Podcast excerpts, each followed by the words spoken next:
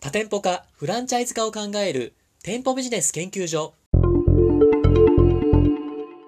この番組は株式会社上信パートナーズの提供でお送りいたします。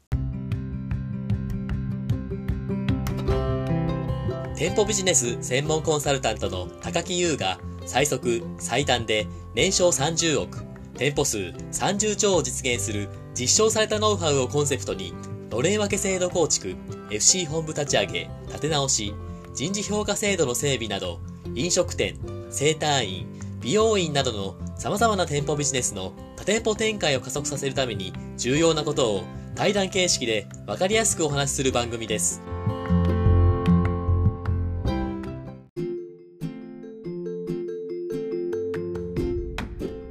こんにちは。パーソナリティの田村陽太です。配信第74回目となりました。本番組のメインパーソナリティをご紹介します。店舗ビジネス専門コンサルタントの高木優さんです。よろしくお願いします。よろしくお願いします。高木さん、今日も頑張っていきましょう。お願いします。はい、本日の質問はこちらとなっております。人材採用のために自社のホームページを見直したいと考えています。ポイントを教えてください。ということなんですけども、高木さん、ホームページも作れるんですね。いや、ホームページ作れないですけど、はい。まあまあ、あの、人材採用を進めていく上で、はい。ホームページ改善ってね、やっぱりこう一番重要なんですよ。おー、で、これはいなんでかっていう話なんですけど、お願いします。まああの、普通の人は、はい求人広告とかで、こう、仕事をね、探すわけじゃないですか。はいはい。だけど、そこに載ってる情報って結構少なくないですかまあそうですね。あんま会社の中身がわからないというか。そうそう、あんまりああいうとこって情報載せられないじゃないですか。はい。だから普通の人って会社のホームページをちゃんと見ると思うんですよ。はいはい。だから例えばその会社のホームページないとかあの会社のホームページあるんだけどもう全然その会社の詳しいこと分かんないってなっちゃったらはい。そもそもそこでほとんどこう離脱してしまうじゃないですか。ああ、はいはい。だから求人広告とかかけるんであればはい。やっぱりそのホームページっていうのがちゃんとしてないとほうほそもそもこうコスパが悪くなってしまうんですよね。う。ああ、はいはい。だからこう人材採用のことでまだ悩んでたらはい。ホームページを直すっていうのはもう鉄則なんですよ。ああ、なるほど。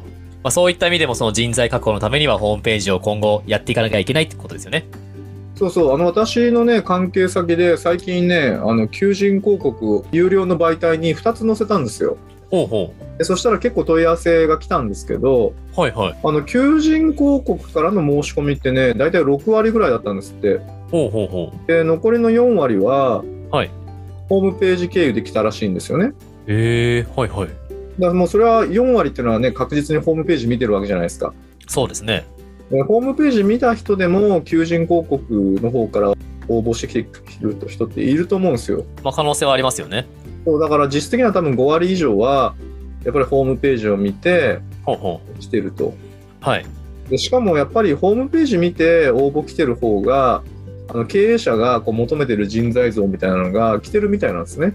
ああ、はあはだからまああの採用をね有利に進めていくっていうことだけじゃなくてあ。はいはい。こう自社が欲しい人材像を取っていくっていう意味でもそのホームページこれの内容とかは品い。質が大切ですよね、おーじゃあそういった意味でもホームページの見直しっていうのがそういう大きな効果をもたらすということで、はいじゃあ今回はそのポイントというところで教えていただきたいんですけども。これねまず、はいあ。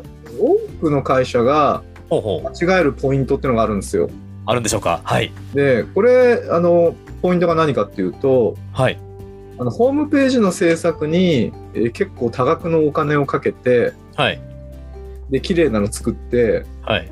でそれだけで満足しちゃうっていうはやつですねあ、おーそこは何がダメなんでしょうかいやこれはねあの、はい。ホームページをだから作るのはあの別に悪いことじゃないんですよ。ほうほでいいことだと思うんですけどう。ほうほ採用の目的のためにホームページ作るじゃないですか。う。あーはいはい。でそこに掲載されてる情報って明らかにその採用目的に作り込まれてるじゃないですか。はい。だから残業なしとかはあはこの時に有給取得できますとか、あはこい。う書いてあったりするわけじゃないですか。はいはい。でもねそれって普通に考えたら分かると思うんですけど何でしょうかだからその求職者を引きつけるために作られてるからはい。 あの正直本当かどうかって分かんないんですよね。はいはい。っていうことが、はいもう見てる人から見てすぐ分かるわけですよ。おおはい。例えばじゃあ田村さんがなんでしょうか。じゃあこう電気屋さんとかに行って買い物行こうとするじゃないですか。はい。そうするとなんか電気屋さんって最近地域最安値とかはい。こう書いてあったりするじゃないですか。あ、書いてますね。そうでそれってそのまま信じますいやー、でも、まあ、最安値って書いてあるんで、他の会社さんのことも調べて、一応、今の時点では最安値って僕は思ってました。違うでしょうかこれをさ信じてそのまま買いますそうですね。いや、でも聞きますね。最安値って聞いてるけど、それってどういうことなんですかとか結構詳しく聞かないとっては思います、店員さんに。そうそう店員さんに聞いたりとか、まあ、普通本当かどうかって、はい。うんネットでちょっと調べたりとかねはい。すると思うんですよ。そうですね。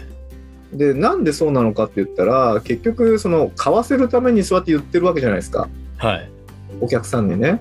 ほうほっていうことが明確に僕たちは分かるからう。はい。その情報を信じないわけじゃないですか。あ、なるほど。はいはそれでその他のお店の情報を調べたりとかするわけですよね。い。ほうほうほでこれがその顧客満足度とかって言ったらう。はい。どんだけねそのお店の人が言ってても分かんないからはい。だ僕たちはこう口コミとか見るわけじゃないですか。はいはい。でそれで本当かどうかって検証しますよね。おーはい。でだから採用にも同じことが起きててはいはい。自分たちの会社がうちはこうなんだよとかこんな環境があるんだよって言ったところではい。これはその明らかに作られてるって分かるからはあはもう信じないんですよ。あ。はあはそうだそんな感じなんであ。はい。だからただサイトをきれいに作るだけだと、まあ、あんまりその意味をなさない。おおでしかも問題なのははい。サイトってすぐね他社にパクられるうちでこうお付き合いになる会社でもよくあるんですけどおなんでしょうか。あここの会社のホームページよくできてるからはい。参考にしたらいいですよなんてこう紹介したりするじゃないですかはい。で、ね、それと全く同じようなサイト作ったりするんですよ なるほであの別にねそれはいいんですけどど。はい。 10年前とか15年前ぐらいっていうのはその見た目をきれいにちゃんと作ったサイトがあるとね結構効果を発揮してたんですよ、ほうほうほだけどそのだんだんその必要性がこう認識されてきてだんだんそういうサイトが増えてってるじゃないですかう。そうですね。で今は同じようなサイトがあの量産されてるからはい。信じられないしはしかも他の会社も同じようなこと言ってるからあ。はい。もうそれだけ見ても選べないんですよねああ、はいはでそうなっちゃうとどうなるかっていうとい。はい。会社の規模とか結局その労働条件とかで選ばれちゃうわけじゃないですかああ、はいはい。だこれあの本当に陥りがちなポイントなんですよねああ、はは。その会社の実情がわからない状態で仕事探す側も、ちょっとした薄っぺらい情報で会社選んじゃうみたいな、そういう状況に陥ってしまうってことですあね。ーそうでそれか、ね、最近だとはい。こう従業員さんのこう体験談とかこう書かれてるサイトとかってあるじゃないですかああ、ありますね。ああいうの見られてはい。でそれがまあ本当っぽく見えるからはい。ここであの会社の実情を知った気になっちゃってほうほでそこにネガティブなこと書かれてたらう。はい。そのね応募につながらないみたいなことが起きるわけですよね。あ、なんか他の会社さんとかありますよね。その、転職したいと思った会社さんとか、給与は本当はいくらだったかみたいな、そういうのを集めてるホームページですね、それって。あそうそう、ありますね。でだからそういうところでねもう僕らコントロールできないわけじゃないですかその辺の内容っていうのは。ですね。だからそこに行く前にはい。自社のホームページ上にえーちゃんとその信頼できる情報っていうのを発信していってほうほそれでえそこで判断してもらうっていうことが必要じゃないですか。う。ああ、はいはい。でホームページにはその情報を出すか出さないかっていうのがはい。あもう本当天と地ほどの違いが出るんですよね。ああ、なるほど。ありがとうございます。ちょっと一個ずつ質問していきたいんですけど、はい、最初のポイントのところで、こうお金を多額高額出して、それで満足しちゃったお客さん、それで良くないよねって話だったじゃないですか。はいそれってでも僕が素人で思うんですけど、やっぱ高額なお金払ってるんだから、そのホームページ制作会社は、ちゃんとその求人が来るような採用情報を作り込んでくれるっていうのが、まあ当たり前に経営者考えるのかなと思うんですけど、やっぱりそれでも経営者の責任として、それはいけないなってやんなきゃいけないのかっていうのはあるんですかああだからあの全然じゃないんですよ。はい。だけどその結局ホームページを制作する会社がやることっていうのははいそ。売り込むためのコンテンツっていうかこう情報をちゃんとこう掲載をしてくれるわけですよ。はいはい。であくまでその売り込んでいくっていう話なんでほ結局それだけだと基本的に今の時代って効果を発揮しないんですよね。う。ああ、はい。まあ発揮しないっていうところまではや、ね、ないかもしれないですけど、まあ、僕の感覚で言ったらね、30点ぐらいのサイトにしかならないんですよ。おうおうおう。結局何を発信しなきゃいけないかっていうと、はい。まあ、それはターゲットによって変わってくるんですけどはい。どんな会社でも基本的にはその経営者がどんな人かとかはい。どんな考え方してるかみたいなことっていうのは知りたいじゃないですか。知りたいですね。でもそれって例えばそのホームページ制作会社の方が代わりに書いてしまうとはい。結局その人柄とかっていうものってね消えちゃうんですよね。だからその部分っていうのはやっぱりその社長自身が書かなきゃいけないしはあ、はもしくは話す必要があるでしょうしあ。うんまあ、最初はねこうやって話してる部分を、まあ、文字に起こしてもらったりしてもいいかもしれないんですけどはい。あと僕があのもう一個大事にしてるのはなんでしょうか。やっぱりその継続なんですよね継続。継続的にこう情報発信をしていくっていうことがはい。一つその見てる人からした時のこう信用度を高めるポイントなんですよ。はあ、はあはでそれをだからね制作会社さんとかに依頼したらそれめちゃくちゃお金かかる話ですよね。あ、まあまあそうですね。まあだからその時の覚悟があればいいと思うんですけどああ。あ、その継続っていうのは具体的にどんなものを指すんですかホームページ配信の中で言うと。ああだから僕が絶対にこう満たした方がいいですよっていうポイントがあるんですけどはいはい。まずだから誰が情報発信してるのかっていうことが明確であるっていうこととほうほあとそのいつ情報発信されてるかっていうことがまあ明確であることう。ほであとはその人の人柄が感じ取れるっていうことなんですよう。ほうほでこの全てを満たすものってじゃあどんなのかって言ったら、う。ほまあ、代表的なのはそのブログとかう。はあ、はこの SNS ですよね Twitter とか Instagram とか、あ。はい。まあ、YouTube とかでもいいかもしれないですよね、ほう。はいはい。まあ、こんな類の情報ですよやっぱそういう情報を発信していくと、お客さんにとっても、その仕事探す側にとっても安心するというか、信頼がおける情報になっていくっていうか。まあまあだから信頼しますよねだから例えば、そのホームページとかによくはい。代表挨拶とかで書いてあったりするじゃないですかはいはい。書いてますね。でじゃああの代表挨拶を本当に代表が書いてんのかってはい。まあそんな風にね考える人っていないかもしれないですけどはい。じゃあこれって代表の言葉で書いてあるのねってはい。認識するかって言ったらねはい。そうとも限らないと思うんですよだけどやっぱりそのぶ代表のブログとかはい。代表のインスタグラムとかに書かれてる情報っていうのははい。まあ普通に考えたら代表が書いてるものって思うと思うんですよねああ、そうですね。プライベートな情報も入ってたりしますもんね。そうそうだからそれが大事なんですよねおー。でそういう情報っていうのはだから口コミに近い情報でこう信じられやすいわけですよはい。でも代表挨拶とかに書いてある文章っていうのはもう絶対作り込まれてるからはい。でそこまでの信用度ってないんですよねはあ、はで日付がないからいつ書かれてるか分かんないしあ、はい。だから信頼されないんですよああ、はあはただ信頼される情報を書きましょうということで、まあその中でも僕は圧倒的にブログを推奨してるってことなんですよねああー、確かにそのね、日付もわかります。その自分が発信したっていう気持ちがやっぱ乗る文章ですかね。やっぱそれはいい情報発信ツールかもしれないですね。そうそうだからまずその絶対信頼性がねあるしはい。あとね何よりいいのははい。あのブログって結構な文字数書かなきゃいけないじゃないですかはい。まあ、インスタグラムとかでもね、結構文字数書けるし、書いてもいいんでしょうけど、はい。まあ、ブログっつったら普通、まあ、500文字以上とかね、1000文字とか書くと思うんですよ。はい。これって書こうと思ったら結構大変なんですよね。いや、めちゃくちゃ大変ですよ。僕も実感してますんで。そうでしょはい。さらさらって書けるもんじゃないんですよ。はい。なんで書けないかって言ったら、考えが整理できてないから書けないわけじゃないですか。そうですね。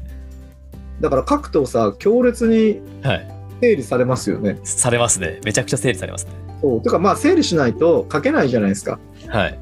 だから、あの結構ブログ書くってしんどいんですけど、ああでもそれによってね、何が起きるかっていうとね、もう田村さんなんかはどれぐらい書いてるんでしたっけ、ブログもうね、80何回ぐらいまで書いて、はいなおかつ予約設定できるんですよね、予約が。はい、それがもう第98回か99回ぐらいまでできてます。ああ、じゃあもう100回近いじゃないですか。 500回近いんですよ。すごいですね。はい。いや、だからそこまでね、やっぱりこう書いていくと、はい。まあ間違いなくこう思考が研ぎ澄まされていくはずだと思うんですよ。そうで、ですねこれが大事で、こう思考が研ぎ澄まされていくと、まあ当然文章でね、伝える力も増していくんですけど、はい。話してね、伝える力も増していくはずなんですよ。おー、はいはい。で経営者にとってやっぱりこう自分が思ってることをはい。自分の言葉でね説明するとか伝えるって本当に大事じゃないですか。格言ですね、それは。はい。だからそういう意味ではこうブログを書いてこう研ぎ澄ましていくっていうことが結構効果的なんですよね。ああ、そうですよね。ありがとうございます。それをまあ、ホームページにこう織り込んでいくっていうところもやっぱ重要なことがわかりますよね。まあそうですよね。ありがとうございます。結構あの、時間が近づいてきたんですけれども、はい。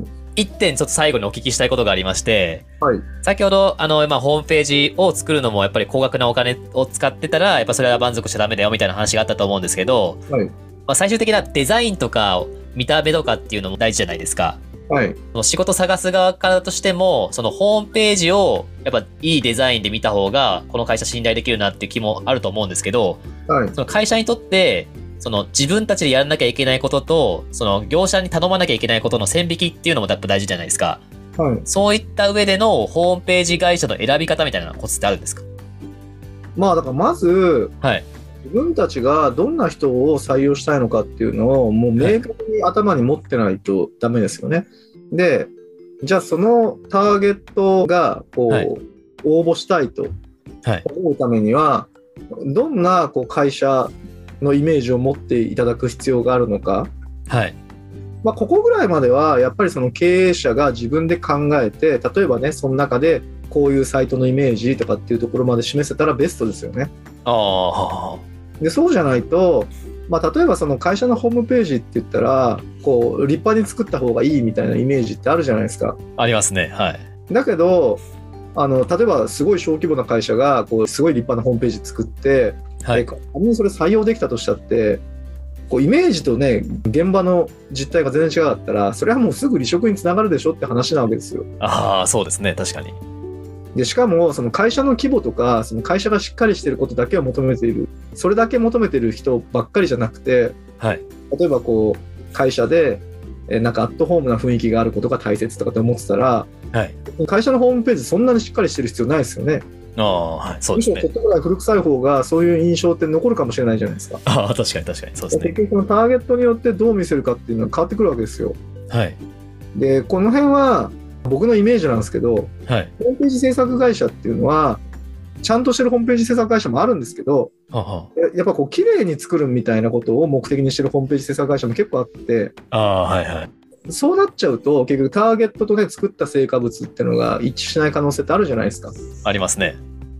でそうなっちゃったらあのうまくいかないですよねああ、はでそれを制作会社がどんな、ね、感じでホームページ作ってるのかっていうのを外から見極めるってなかなか難しいと思うんであ、そうですね。